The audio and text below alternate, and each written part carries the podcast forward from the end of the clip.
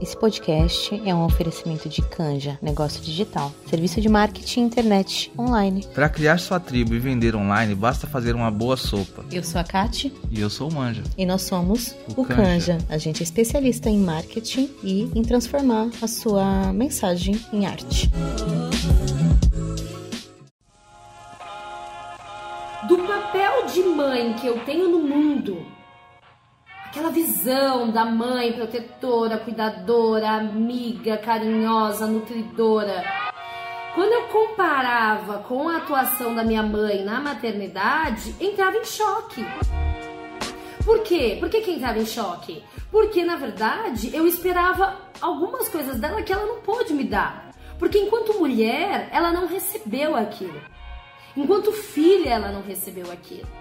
E aí, a hora que a gente vai para o campo da psique, na hora que eu ia olhar para minha facilidade de receber carinho, minha facilidade de dar carinho, eu percebia que eu estava travada, que eu não conseguia expressar as minhas emoções, que eu não conseguia expressar os meus sentimentos, e muitas vezes é porque a minha mãe não fez isso.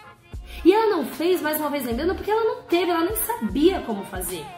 Só que isso teve uma influência muito grande na minha psique. Uma influência enorme.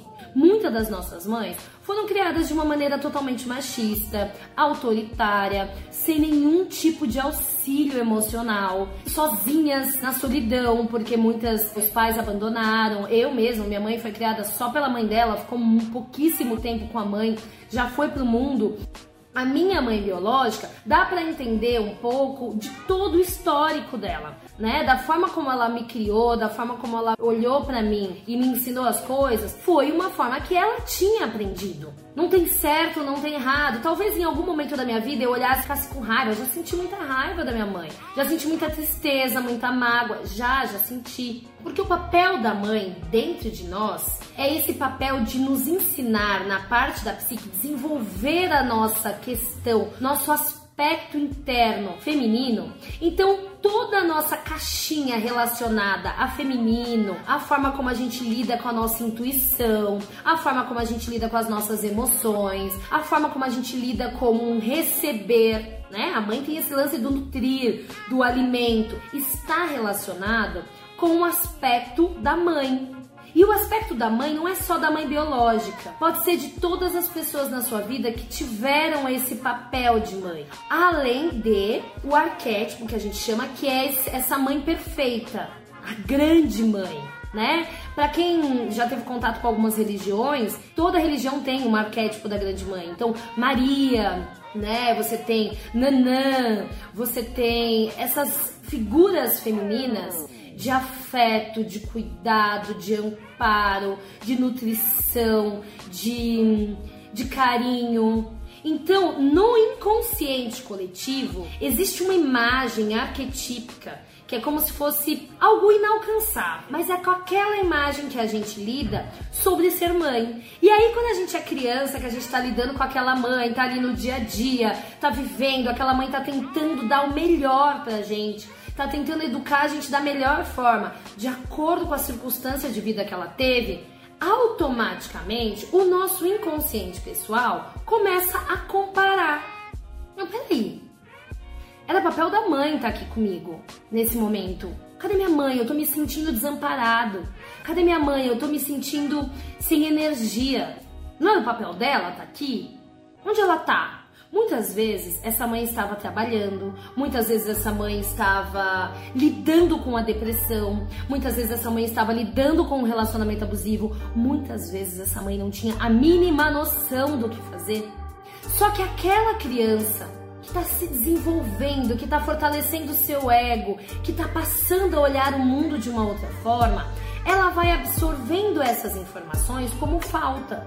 É como se estivesse, sabe, tendo espaços. Ela vai colocando esse conjunto de afeto de falta, de tristeza, de desamparo, de falta de carinho, de amor, de rejeição, tudo dentro da caixinha, que dentro da psicologia analítica junguiana a gente chama de complexo materno. Então esse complexo materno, ele vai se enchendo, se enchendo dentro da sua psique, de forma totalmente automática. E você vai criando esse aspecto dentro de você e tendo essa dificuldade de lidar com esse aspecto interno. Só que o problema é que esse aspecto esse complexo materno composto pelas figuras que você tem, pelos afetos que você teve com a sua mãe biológica, em comparação com a grande mãe, com a perfeição, que estão dentro da sua caixinha, são eles que serão determinantes para o desenvolvimento da sua personalidade, para o desenvolvimento da sua feminilidade. E aqui eu não tô falando de gênero nem de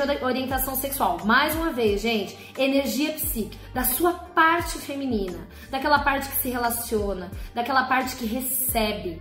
Sabe quando a gente vai para um relacionamento e a gente quer ser amado, porque existe algo dentro da gente que tá desesperadamente correndo para ser amado? Muitas de nós buscamos esses afetos, esses cuidados, esses carinhos, essa nutrição em relacionamentos, na comida.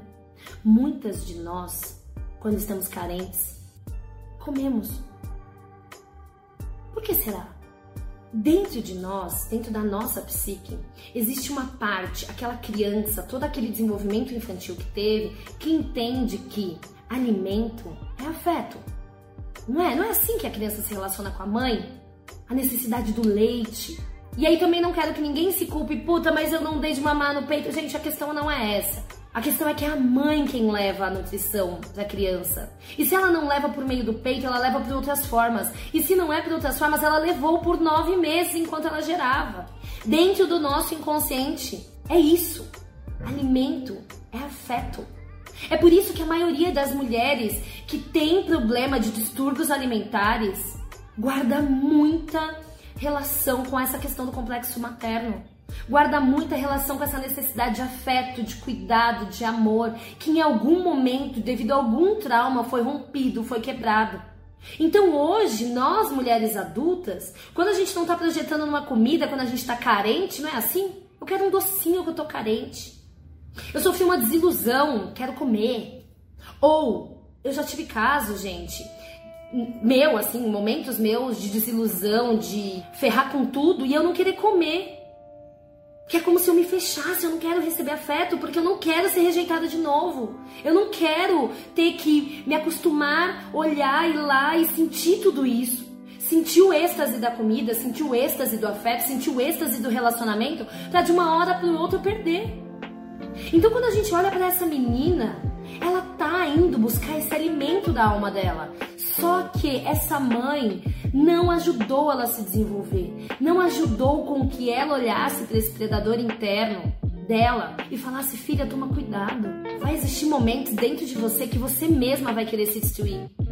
A maioria de nós. Aqui no clube a gente falou bastante sobre autossabotagem, mas a maioria de nós, quando está se sabotando, é o nosso barba azul, o nosso predador interno indo contra a gente. A gente sabe que precisa fazer as coisas. A gente quer sair de situações horríveis que estamos vivendo. Mas uma voz interna nos encanta, nos prende. É o nosso predador interno. Que a gente não desenvolveu uma arma para matá-lo, para interrompê-lo. E a mãe, o papel da mãe, psica, essa mãe que tá ali com a criança, que tá protegendo, que tá nutrindo, que tá ensinando para ela que ela é capaz ajudaria essa menina, a nossa menina, a dizer não para os predadores internos e externos. E aí você fala, Aline, mas a minha mãe foi super protetora. Tá aí. Sua mãe sendo super protetora, talvez ela não tenha te dado as ferramentas para você lidar sozinha. Porque, gente, esse meio do caminho que, que a gente precisa ter entre a superproteção e o abandono é uma linha muito tênue, eu sei disso. Não existe fórmula mágica. Mas hoje nós mulheres podemos olhar para nossa história e questionar. Beleza, teve a falta da minha mãe. E talvez eu tenha sentido muita raiva dela.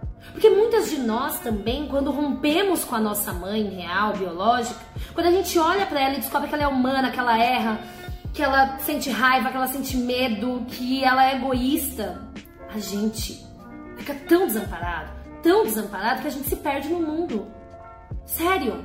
Porque ela era nossa heroína e de repente ela não é mais. De repente ela é mais humana, que muitas vezes até tá fazendo mal pra gente.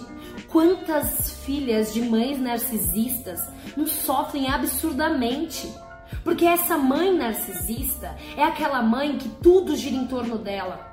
Ela sabe, ela faz, e ela coloca essa filha para trabalhar a favor do ego dela e essa filha não consegue se individualizar, se dissociar, criar uma própria história de vida, que eu acho que é muito que cada um de nós vive, sabe?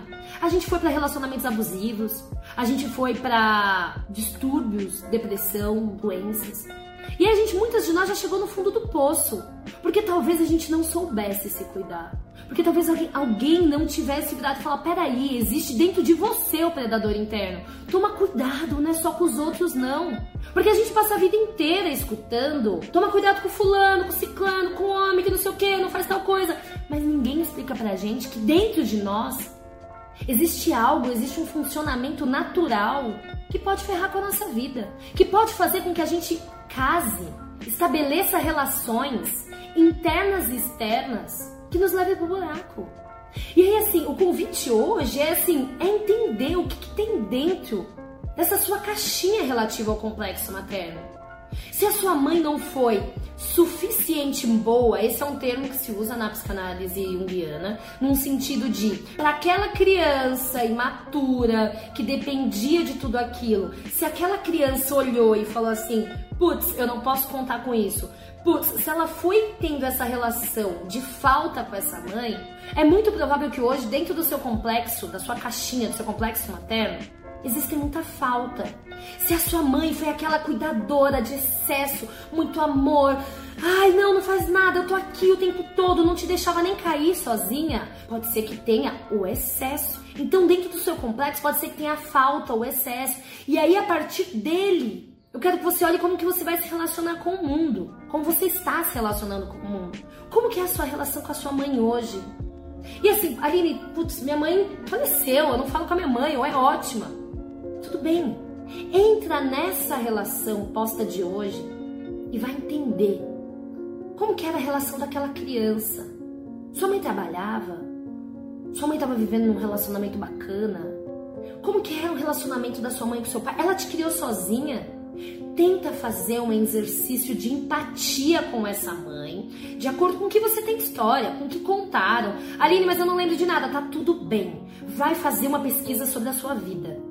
Liga pra uma tia, pra um tio, pra um pai, pra uma mãe, pra qualquer pessoa. Como que era? Minha mãe trabalhava? Minha mãe tinha. Como que ela se relacionava com meu pai? Ou com o, o parceiro? Ou com a parceira? Ela tinha algum problema de saúde? Gente, porque tudo isso muito provavelmente influenciou na relação que a sua mãe teve com você e naquilo que você desenhou enquanto um complexo materno. E aí, gente, é isso. Com relação ao complexo materno, vai estar tá muito relacionado na forma como você recebe amor do mundo, recebe dinheiro do mundo, gente. Porque receber está muito relacionado ao complexo materno. Por isso que é importante. Muitas vezes eu precisei investigar o meu complexo materno porque eu tinha muita dificuldade de lidar com dinheiro.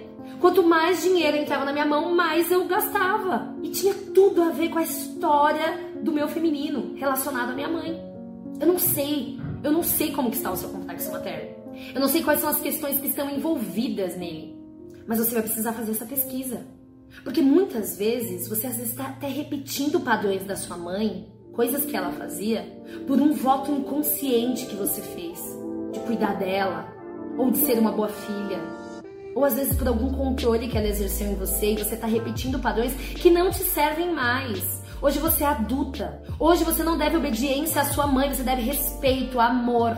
Obediência não. Só que eu, até esses tempos atrás, várias coisas da minha vida que eu estava fazendo eram em obediência à minha mãe biológica a história dela, as coisas que ela falava que era certo ou que é errado. Eu nem tinha parado para pensar que eu sou uma mulher de 34 anos, 33, e que eu posso escolher agora o que é bom para mim ou não. Sabe, uma obediência cega. Você precisa romper isso, que é o que a gente está fazendo aqui.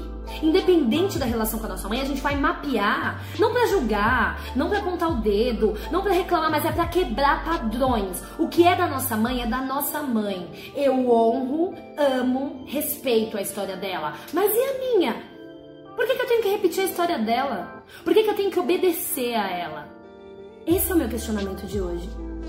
Até que ponto essa relação de obediência excessiva, ou de repetição de padrão, ou de rompimento porque ela não foi uma boa mãe, não tá te prejudicando? Até que ponto tentar punir, obedecer ou se vincular a uma mãe, à imagem de uma mãe, não tá fazendo você se afastar da mulher que você é?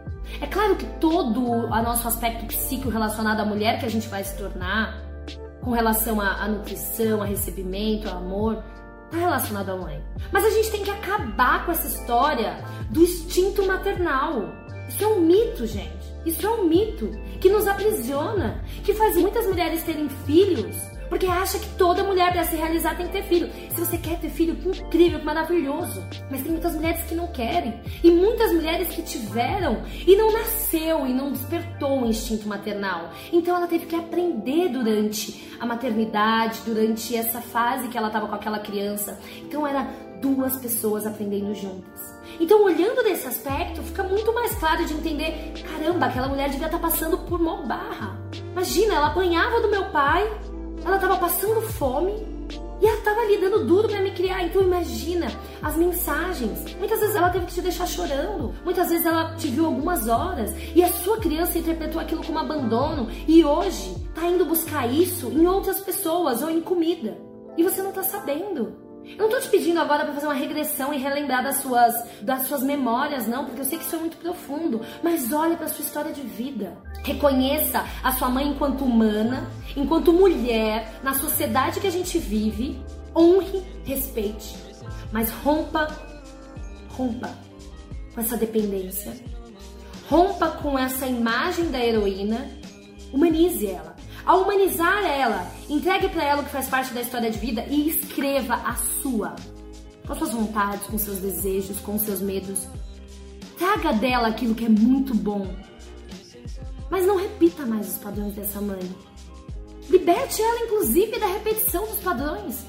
Seja a mulher que vai libertar a linhagem feminina da sua vida, da sua família.